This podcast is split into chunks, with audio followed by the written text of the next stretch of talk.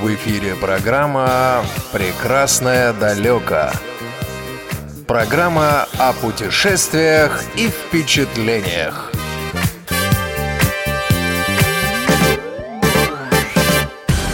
Здравствуйте, друзья! У микрофона Елена Гусева. Сегодня на связи руководитель проекта «Спорт без границ», а также капитан велокоманды Blind Race Астана-Париж Бахтияр Базарбеков. Бахтияр, здравствуйте! Здравствуйте, Елена! Здравствуйте, слушатели!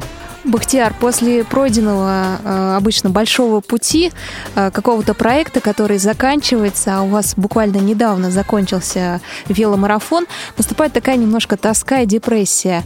Э, на вас уже она накатила или же нет и начали работу над другим проектом сейчас? Как, в общем, жизнь складывается после Race? Безусловно, после таких больших проектов, когда все заканчивается, э, находит такой некий откат энергетический, естественно, он был, но дальнейшие планы и все задачи, которые мы поставили уже на следующий год, они не дают расслабиться и долго быть в этом состоянии. Поэтому уже мы приступили к работе и сейчас уже готовим проект на следующий год. А, а тоже велопроект? А, да, это будут э, три веломарафона, которые пройдут в рамках республики. А, они будут уже на локальном уровне проходить, но они будут не менее масштабны, не менее там социально значимые. Мы хотим их э, приурочить к экологическим программам и к повышению информированности о туристическом потенциале и вообще о социальном туризме будем разговаривать в рамках этих веломарафонов. Но ваш э, Blind Race нашумел в интернете, многие средства массовой информации писали о нем, читали, поэтому я и не начала свое интервью с того, чтобы вы описали его. Но все-таки есть среди слушателей радио ВОЗ те, кто а, никогда не читали о вашем проекте проекте «Спорт без границ» и не знают о вашем путешествии, которое вы совершили в этом году. Давайте с самого начала, как зародился проект «Спорт без границ», с чего все началось? А, ну, вообще «Спорт без границ» проект э, зародился в 2016 году с целью, так сказать, социализации людей с ограниченными возможностями. Получается так, что у нас сейчас в основном а, незрячие слабовидящие спортсмены, но мы открыты и мы ведем диалог с людьми по другой категории инвалидности.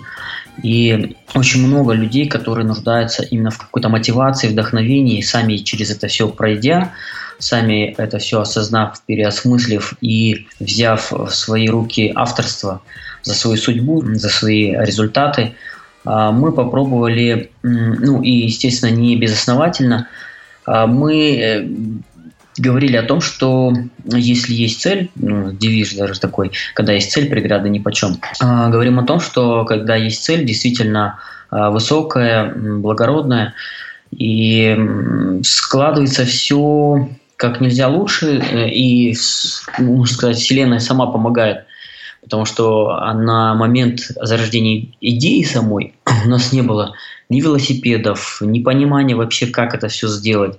А просто э, на, энтузиазме на голом группа тех ребят, которые уже достигли каких-то результатов в своей, э, своей жизни. Там есть предприниматели, есть студенты, есть э, люди, которые тифлопедагогики занимаются, социальной психологией, социальным предпринимательством, разные категории люди.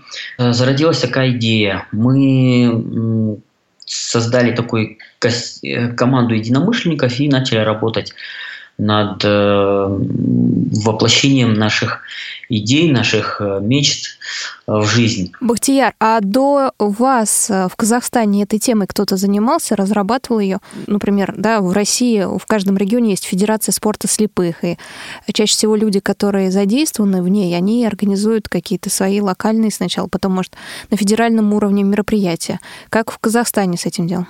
Тандем, сам вот как вид спорта, он в советское время еще при поддержке Казахстанского общества слепых, он достаточно хорошо развивался, потом все так вот э, в состоянии стагнации, и, собственно, все забылось, и те люди, кто это все, то есть ездил, э, катался на велосипедах, там, участвовал в соревнованиях, естественно, уже э, в возраст, и а из молодежи вот эту тему, можно сказать, мы начали первым. Возродить, так сказать, именно спорт тандем, так как это является им, тандем является паралимпийским видом спорта. Параллельно у нас, конечно же, спорт и голбол развивается, и пара-дзюдо, там еще другие виды спорта, именно паралимпийские. Но это Но в там... проекте вашем, да? Спорт без границ. Нет, они параллельно а, развиваются а, другими, другими людьми, да. Угу. Спорт без границ, мы, э, сама идея поддержка спорта, развитие паралимпийских видов спорта, поддержка людей, создание мотивационной платформы. Вот эти вот такие вот э, цели, задачи перед э, проектом стояли. И как э, показательный пример мы решили вот именно тандем в рамках этого проекта развивать. Э, также у нас сейчас есть э, планы по развитию пара триатлона совместно с Федерацией уже триатлона в Казахстане. Э, кстати говоря, нас уже пригласили на следующий год в Казань. А, и вполне возможно, что мы туда поедем участвовать на паратриатлон. По-моему, там кубок то ли России, то ли Европа будет 26, по-моему, июля. До того, как вы организовали проект «Спорт без границ», кто-то из вашего костяка, так назовем, группы вашей, занимался велотандемом? Или это скорее была мечта, которая реализовалась в проекте? Это была мечта, была сначала цель доехать э, от одного там, городка до другого, ну, где-то 70 километров. Мы думали, как это сделать на велосипедах, чтобы там это было интересно. Просто вот была такая, такой интерес, мечта, можно сказать. И ни у кого не было тандема на тот момент? Нет, нет, тандемов не было, не было опыта и вообще, то есть просто была мечта. И когда мы уже с э, получается, запустили, ну, то есть встретились первые, э, начали искать, где можно купить тандемы. И это была основной, наверное, проблемой, потому что на тот момент, э, ну, и денег-то не было, чтобы запускать все это а, у, у проекта. И мы, естественно, ну, свои средства э, вложили, вот наши участники, они купили 4 велотандема, они а, поддержанные китайского производства, мы купили прям, можно сказать, закрывалась там компания, на прокат давали велотандемы. В общем, у них забрали там за очень низкую цену. И, конечно, нам пришлось там апгрейдить их, вложить в них э, там поменять тормозные, там все, все, ну, в общем, запчасти. Стала такая вот, а почему бы не попробовать э, сделать веломарафон в тысячу километров? То есть не 70, 80, 100 там, а тысячу километров. То есть сразу амбициозно так. Ну, вот решили попробовать, и это получилось. Вот наш веломарафон вызвал такой положительный, хороший общественный резонанс. И тогда уже СМИ на локальном уровне все отмечали о том, что проект социально важный, полезный. И э, мы в городах также э, давали встречи, презентации, пресс-конференции. После этого мы уже международный веломарафон в 2017 году запланировали. Это Алматы и Сыкуль. А до этого э, первый ваш марафон откуда куда? Э, Алматы, Астана. Он назывался «Две столицы». У нас тут основная столица – это Астана, но Алмата – бывшая столица, вот мы его так назвали. Две столицы, 1200 километров расстояния, но мы из них тысячу проехали на велосипедах. Тем самым вот соединили как бы две столицы, да, номинально. Потом уже две страны, это Казахстан и Кыргызстан, э, соседние государства, и мы доехали до озера Исыкуль, там также ребята вдохновились в Кыргызстане, они очень, очень хорошо отреагировали и уже, по-моему, там развивают тоже это направление. Вот э, в этом году уже решили замахнуться на беспрецедентный веломарафон вот в, в таком формате. Да, понятное дело, что были одиночные, были кругосветки, были э, и команды, в том числе, я знаю, что вот в России проходили веломарафоны с участием незрячих. Но мы именно в интернете не нашли по количеству и по э, километражу, да, то есть мы, получается, поставили перед собой цель проехать там 5000 километров на велотандемах именно в команде. В этом году на, на этом и решили. И когда мы эту цель перед собой поставили, конечно, очень много было, ну, как и в первый раз, собственно говоря, было очень много, можно сказать, таких прагматичных, иногда там скептических замечаний, комментариев о том, что а, вы сумасшедшие там, и так далее. Мы, конечно же, понимали, что это и нагрузка, и больше, наверное, даже уже по итогам я могу сказать, что не физическая нагрузка больше, а, так сказать, была с такой сложностью, а именно эмоциональная нагрузка. Потому что если едешь один, там вдвоем, еще не так сложно, а когда едут э, там 17-20 человек в команде, конечно, у всех разный темп, разные там предпочтения по еде там и так далее, и так далее. Конечно же, здесь возникали э, такие сложности у меня, как вот у организатора, у капитана команды, э, чтобы все остались довольны и э, вот, вот этот вот командный дух, сплоченность сохранить. Вот в этом, конечно, так мы постарались все организовать на таком хорошем уровне. В целом команда доехала до конца вся, и сейчас уже вот запланирован новый веломарафон, все довольны, счастливы, вернулись домой. Бахтияр, а с 2016 года ваша команда сильно выросла? В 2016 году у нас было пятеро. А с нарушением зрения все были или нет? С, с нарушением зрения пять человек было, а с нарушением зрения и четыре волонтера у нас было. Так. И в этом году 16 человек. У нас вообще было желающих 30 человек, но все-таки финансировалась за счет спонсорских средств, и, эм, к сожалению, а, их не было э, там в том количестве, в котором заявлялось изначально, поэтому команда, она сразу в половину сократилась. Ну, некоторые не смогли поехать чисто из э, соображения там э, работу не там оставить семью там, потому что все-таки 45 дней это достаточно большой срок, э, но в итоге с обратной вместе дорогой получилось ну, около двух месяцев, там, за 50 дней, 52 дня, по-моему. Дороги Казахстана способствуют развитию велодвижения в вашей стране?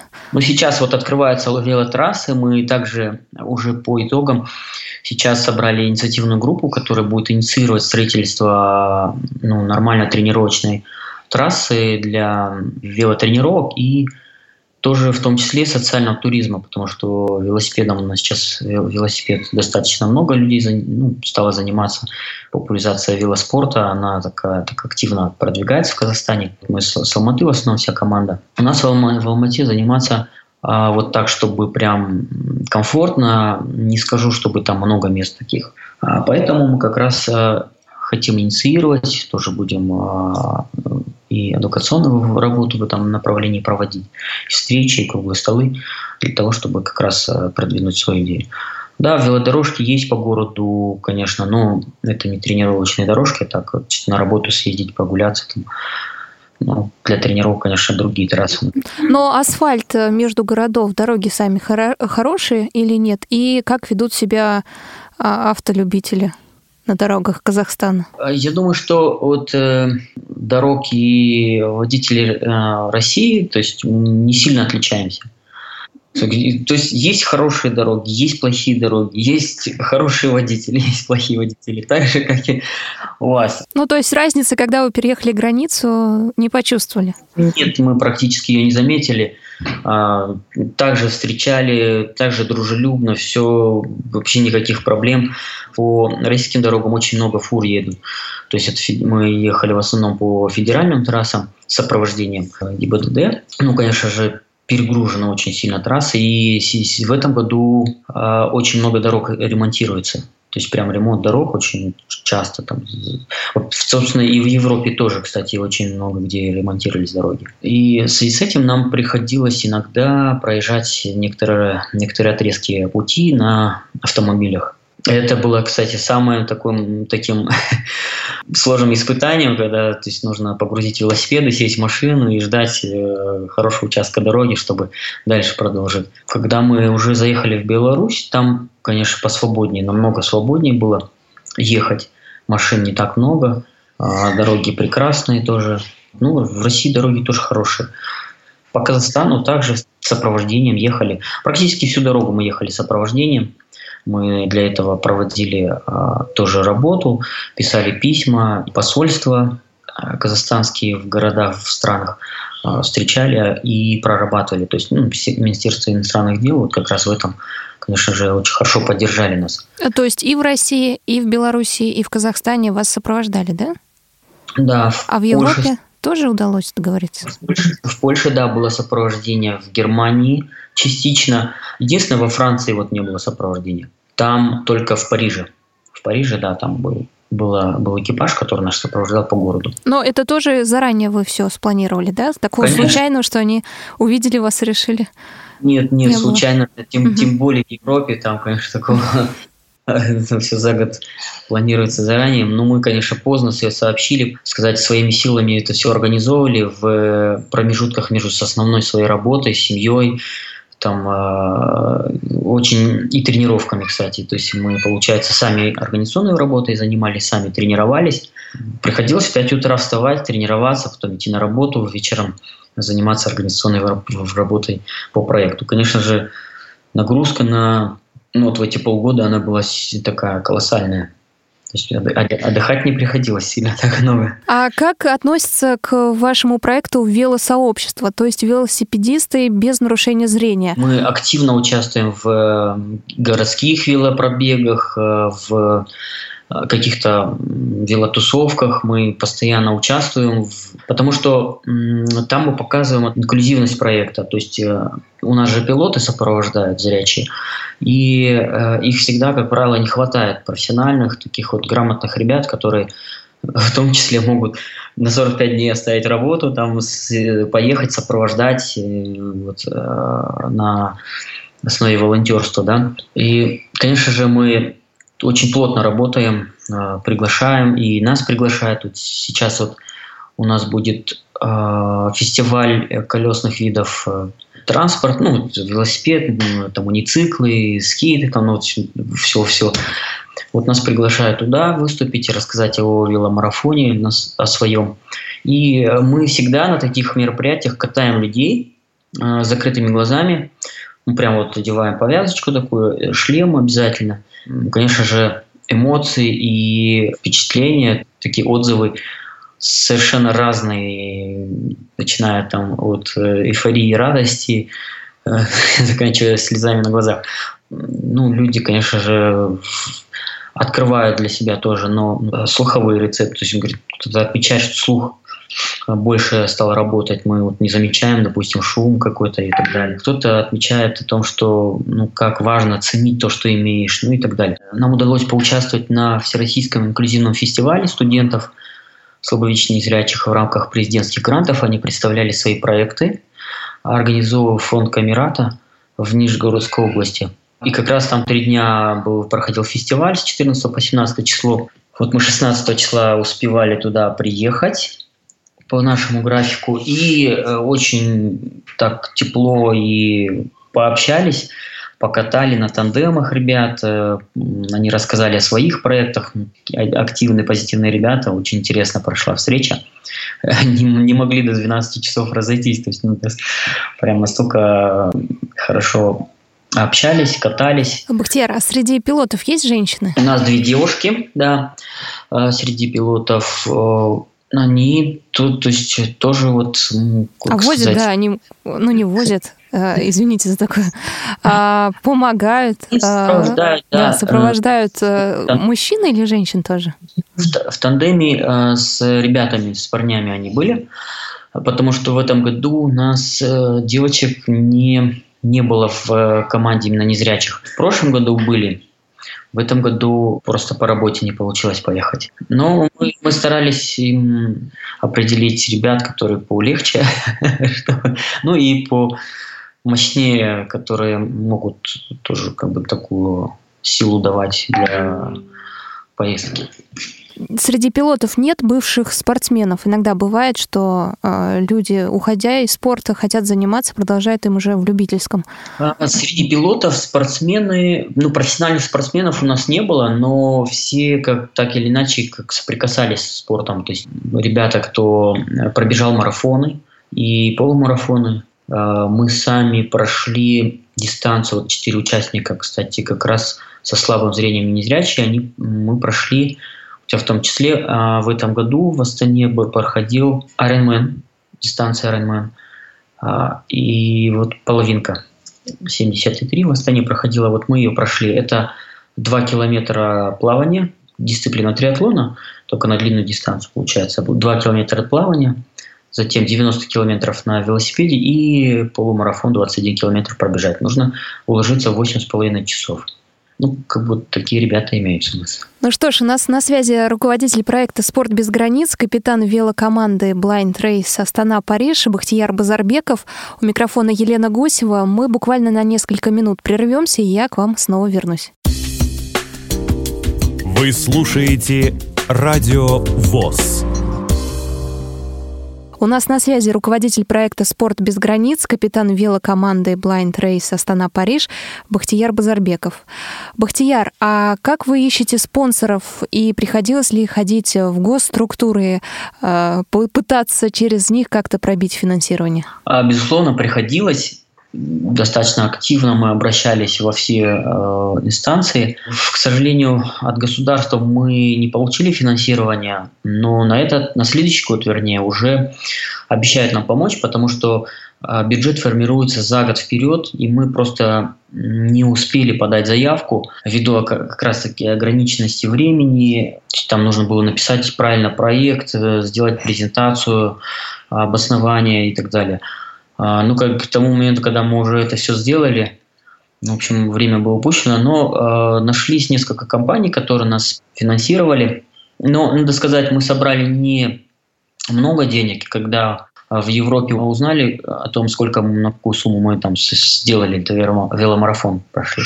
Конечно, они сильно были удивлены. Мы собрали там около 10 тысяч евро, на всю поездку туда-обратно. Ну, конечно же, государство оказали нам административную поддержку, и э, вот эта административная поддержка, э, в частности, поддержка МИДа, встречи э, в посольствах мы, получается, нас размещали. В некоторых местах мы не платили за размещение, там, питание, допустим, нас. Кстати, и Паралимпийский комитет России тоже оказал большую помощь, поддержку по Нижегородской области, по Челябинской области тоже там так активно мы сдружились с руководителями и администрации городов, и с ребятами. Нас вот в Казани сопровождали а, ребята-велосипедисты, велолюбители в Троицке. В Нижнем Новгороде к нам хотели присоединиться ребята на тандемах, но, к сожалению, вот именно там у нас не было сопровождения, вот именно вот этот участок. И э, мы просто начали переживать, как бы вот эта совместная поездка, она отменилась. Но в целом, вот я говорю, мы поучаствовали на фестивале, очень, очень хорошо, там, плодотворно провели время там. В набережных Челнах мы встречались с представителями ВОЗ, так, где еще? Сейчас не вспомню уже, честно говоря, потому что а, калейдоскоп событий, он настолько был плотный, просто настолько он а, встречи, вот это вело передвижение, то есть э, настолько быстро все сменялось, что сейчас мне кажется, что это было там ну, уже так давно и столько всего много э, произошло. Буквально, если мы утром, допустим, находимся а, в чувашской деревушке, у нас ребята там доили козу, ели сыр козий, там молоко домашнее, тихое такое уютное местечко.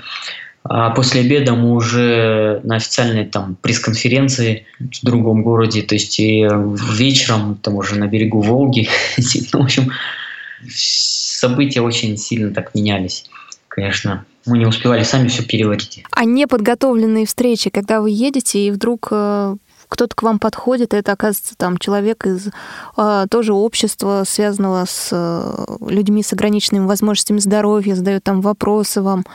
А то есть не подготовленные пресс-конференции, а такие случайные встречи были? Пресс-конференций неподготовленных не было, а встречи, конечно же, были. Вот именно а, по Татарстану, когда мы проезжали территорию Татарстана, там очень таких много встреч было. Прям вот люди выходили на дорогу, встречали районы там, да, то есть э, определенно 5 или 6 районов прям. Но это, конечно же, работа местной администрации и Министерства социальной защиты, а, тогда социальной защиты, допустим, вот Казань, э, Татарстана, да, нашего посольства. То есть это заранее оповещалось, конечно же, но для нас это было полным сюрпризом, когда в поле был накрыт стол, был ансамбль, там баян, чак-чак, то есть вот это гостеприимство, конечно, мы вообще были в шоке, если честно, такое очень неожиданно и очень... И вот как раз-таки вот эти вот встречи, они и дают очень большую колоссальную энергию для того, чтобы дальше двигаться. а, и не сдаваться, в общем, доехать до конца. Но эти же встречи, они немножко увеличивали время пребывания в марафоне. Они увеличивали, да, но мы старались запланировать, то есть мы заранее mm-hmm. понимали, что мы будем встречаться и примерно сколько. Конечно же, нам не удалось 5000 километров проехать, мы проехали намного меньше, но зато мы совершили, ну, то есть мы, мы э, провели очень много встреч, познакомились и создали такой э, как бы диалог и приглашали к нам в Казахстан такой вот э, у нас по Казахстану покататься на велосипедах такой вот интернациональный веломарафон. Вот, где-то говорили, что мы являемся народной дипломатией, которая вот именно э, сближает такую дружбу между странами. Вот, и, конечно, в Беларуси очень тепло, гостеприимно встречали. В, в Польше вообще там прям очень такие э, Паралимпийский комитет Польши и Олимпийский комитет э, совместно с нашим посольством они организовали прям очень хороший прием. Э, мы посмотрели, э, как у них развивается спорт, познакомились с чемпионами мира по тандему. А, с ребятами, там очень такие позитивные, хорошие ребята. А, там также дали пресс-конференцию, экскурсии организованы были. В целом, ну, очень интересно было. Но вы сказали, что не проехали 5000 километров, но до Парижа же доехали, правильно? Парижа доехали, да, угу. конечно. А, но я вот говорю, что... Иногда пересаживались на машины. С, да, с ремонтом дорог. Или вот в Европе были автобаны, где вот прям нельзя ехать. Угу. Все запрещено у них на велосипедах. Где возможно было по объездным дорогам мы ехали, где невозможно было, мы вынуждены были садиться в машины и ехать. Давайте а, немножко опишем ваш маршрут. Э, вы начали в Астане, э, затем куда поехали? Какой ближайший был крупный город? Ближайший крупный город это был Кустанай на севере Казахстана на границе с Россией практически. А затем Троицк, а, Челябинской области. А, кстати, вот после Троицка мы ночевали в одном сказочном таком месте, Уральская турбаза. Это мы, ну вот, город Миас, недалеко в лесу, прям очень такая уединенное место. И владелец турбазы, он сделал в лесу прям домики, в которых предусмотрены пандусы, э, вот эти вот подъемники для э, людей с, на, на колясках с, с инвалидностью. Ну, это достаточно так э, удивительно и действительно заслуживает такого уважения, когда человек за свои деньги вот такие вот условия, причем в лесу там предусмотрел и организовал, да, то есть поехали Уфа, Казань, затем Нижний Новгород, Москва, то есть Вязьма, Смоленск, мы уже на границу с Беларусью, Минск, в Беларуси у нас был.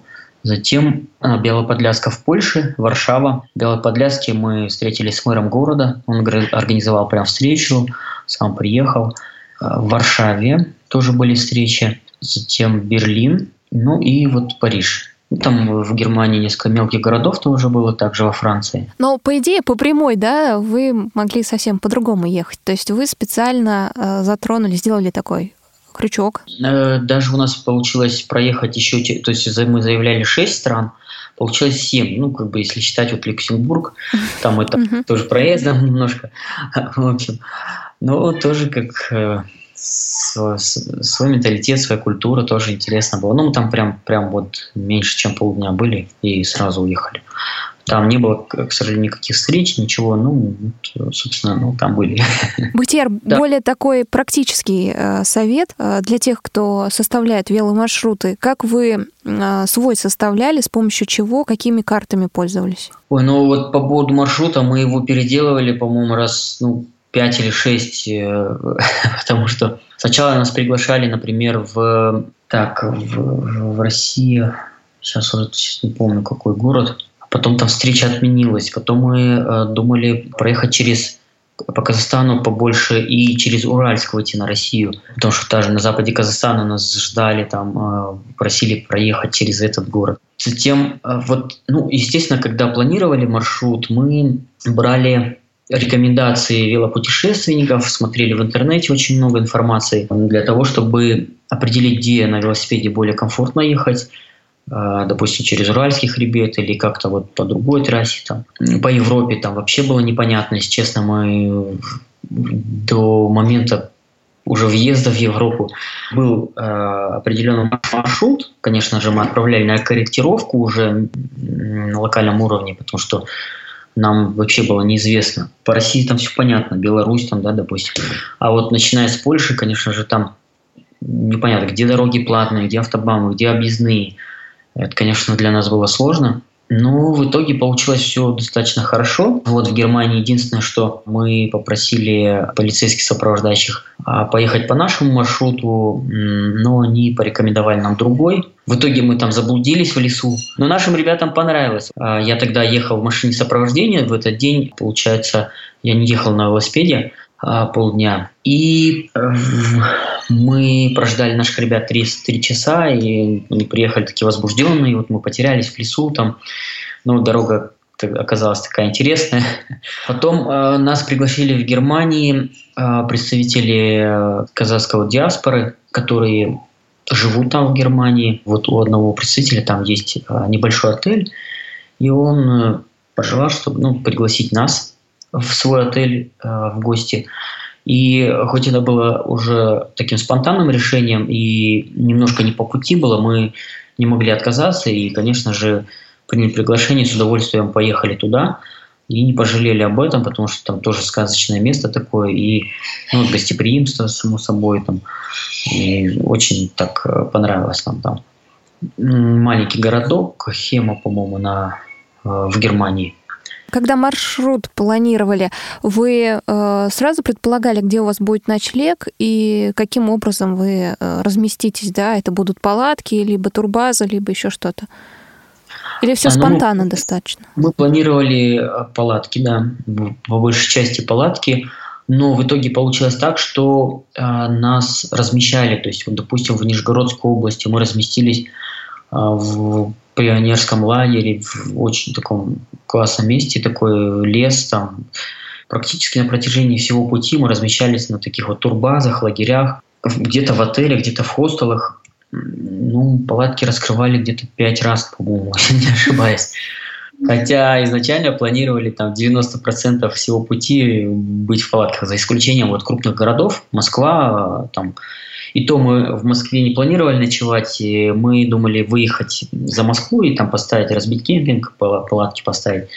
Но в итоге, конечно, мы э, переночевали в хостеле в Москве. И в крупных городах, конечно же, там Естественно, палатку не разобьешь, не поставишь. А в Европе просто существует э, такое мнение, что тоже вне территории для кемпинга палатку поставить ну, да, невозможно. Этот факт, вот этот факт нас очень сильно смущал, что если в Казахстане, в России, в Беларуси можно это сделать, в лесу поставить, в степи поставить, на поле, на... не проблема. А в Польше, начиная с Польши, в Европе, да, уже там, конечно же, в специально отведенных местах это все нужно делать. И там прям предусмотрены штрафы, и нам даже подходили, где мы один раз попытались это сделать, нам прям подошли э, полиция, там представители, и прям вежливо попросили все свернуть и проехать на специально отведенное место там в кемпинг. Вот. Э, все кемпинги платные, конечно, то есть, э, но надо сказать, ну, вот в Германии мы в кемпинге останавливались, очень хорошее место, то есть на берегу озера, тоже небольшой лесок такой, в кемпинге предусмотрены там отдельные здания, душ, вода горячая, то есть там то есть все условия. А, вот, ну, то есть вне цивилизации вам редко бывала возможность побывать, да? Все-таки ну, вот, горячая да, вода и душ? Где, где-то пять раз мы раскрывали свои палатки. А, также у нас, вот, допустим, мы на берегу Волги, когда а, запланировали кемпинг, вот у нас как раз э, команда разделилась пополам в плане там мнения. Кто-то захотел, говорит, давайте поедем уже в город, потому что там ребята нас друзья пригласили, уже ждали. А, и готовы были разместить у себя на квартирах, а, на двух квартирах очень там.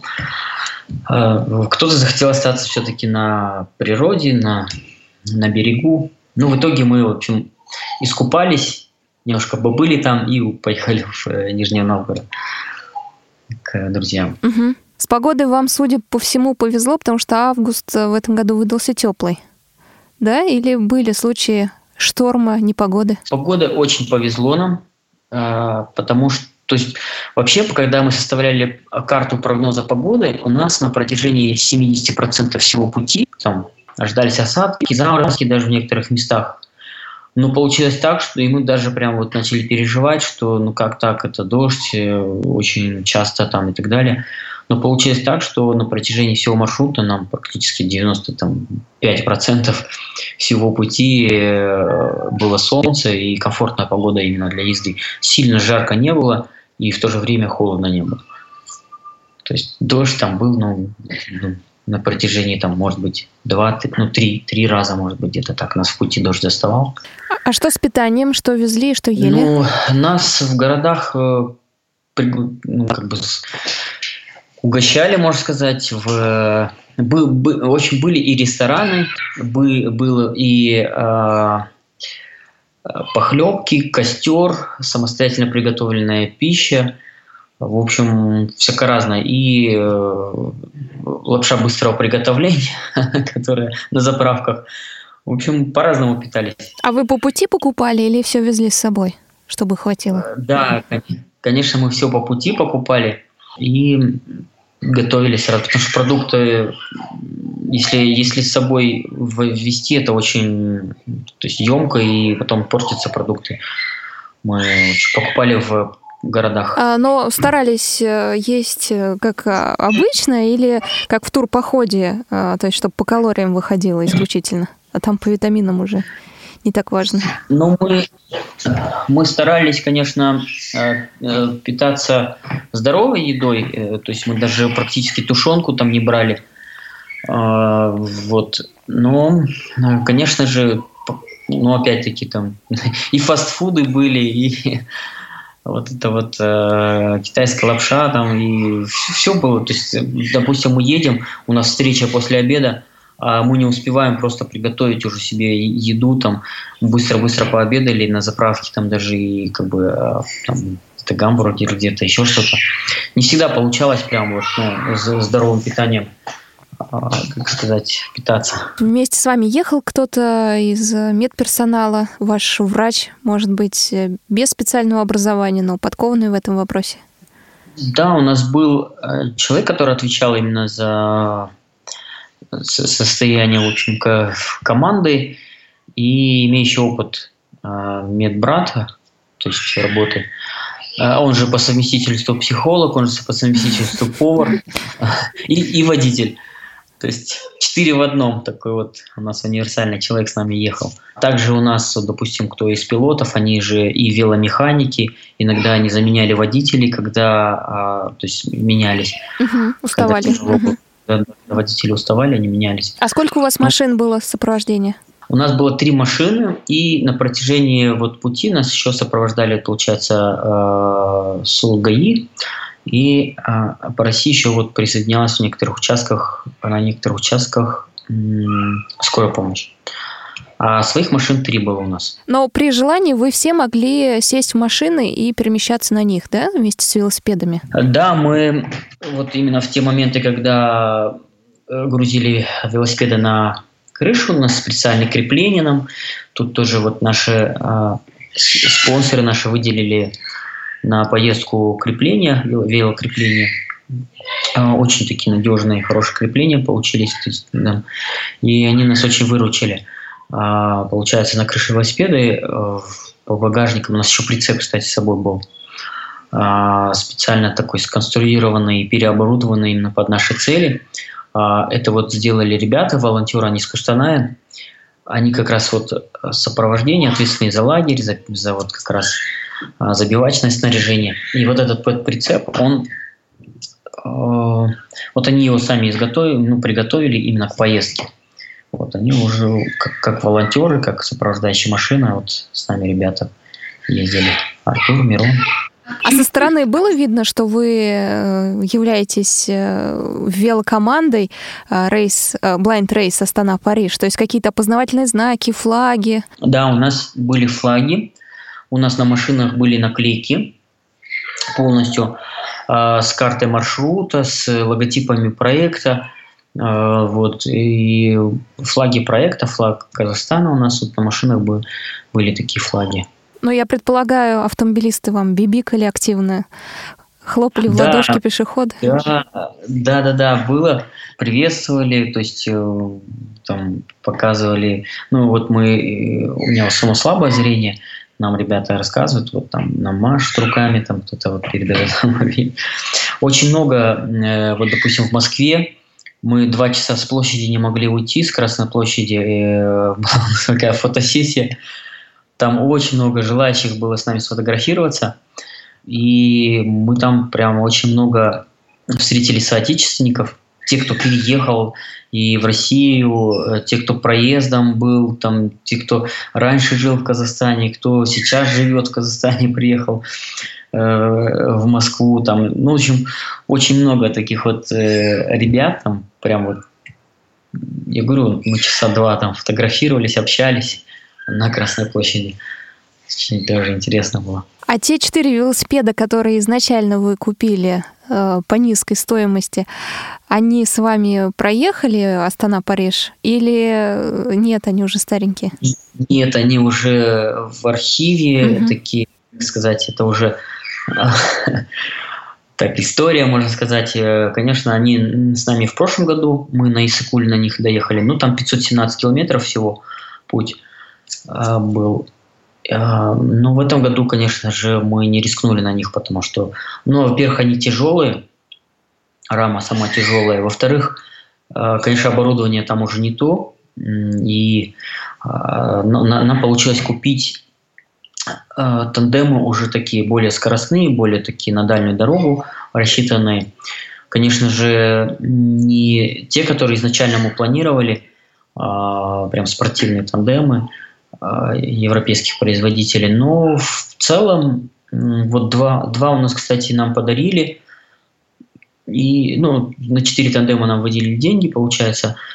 А, два мы Два нам сразу с Китая завезли, мы их переоборудовали немножко. Ну, то есть неплохие велосипеды, в принципе.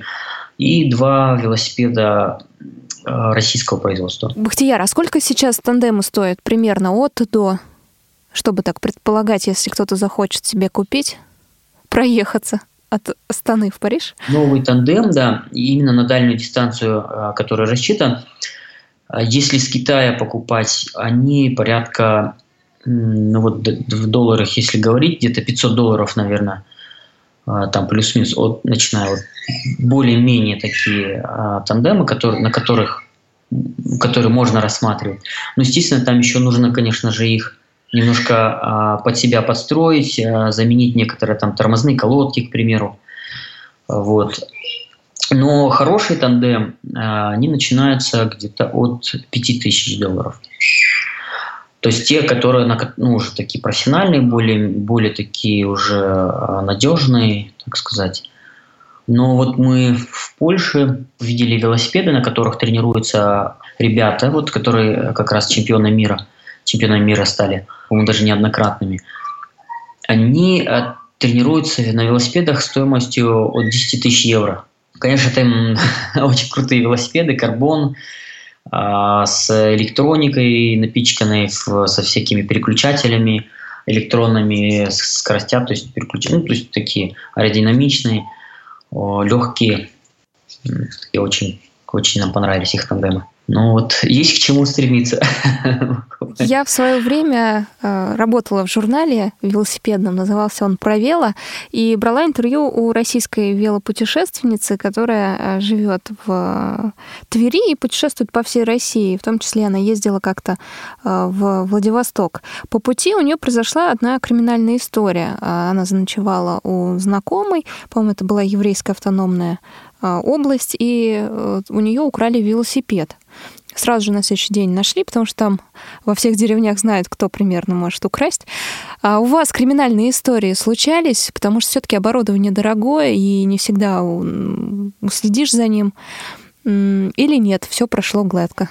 Нет, у нас таких историй не было. Все проходило все достаточно гладко. И единственное, там в каком-то из городов российских нам пытались там похулиганить, там флаг сорвать, что-то такое. То есть, а так, ну, у нас там все закреплено достаточно хорошо. И а, на самом деле, то есть мы сами старались э, оставлять машины на охраняемых парковках, там и вот мы даже удивились, когда где-то под Москвой, по-моему, не доезжая, да, мы остановились на ночевку в лесу, и э, через какое-то время к нам подъезжает э, патрульная служба, ГАИ вот патрулирует, которая там территории.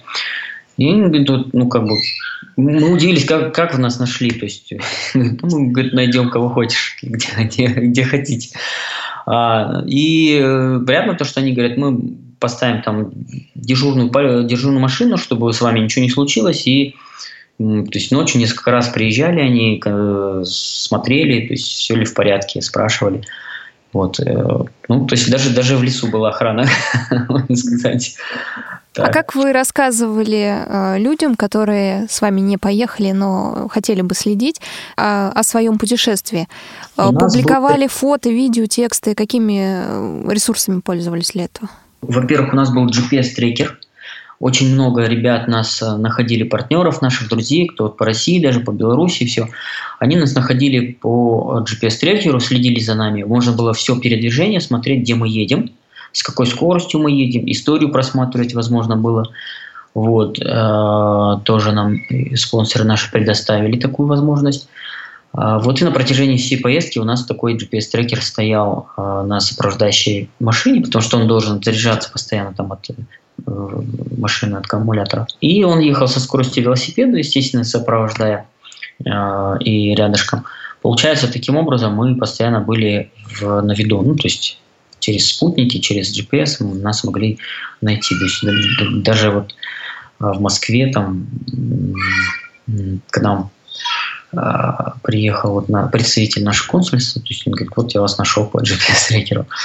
И, конечно, Facebook, вот Instagram, вот, э, вот эти вот группы, конечно, мы там все свое а, передвижение рассказывали, впечатления, все, конечно, там уже отмечаем. Но на ваш взгляд это надо делать? То есть это э, полезно, привлекает внимание, тратить время на это необходимо при таком путешествии? А, да, безусловно, это, это необходимо, потому что если, ну даже если это просто путешествие, а, то людям интересно смотреть а, наблюдать, как все проходит.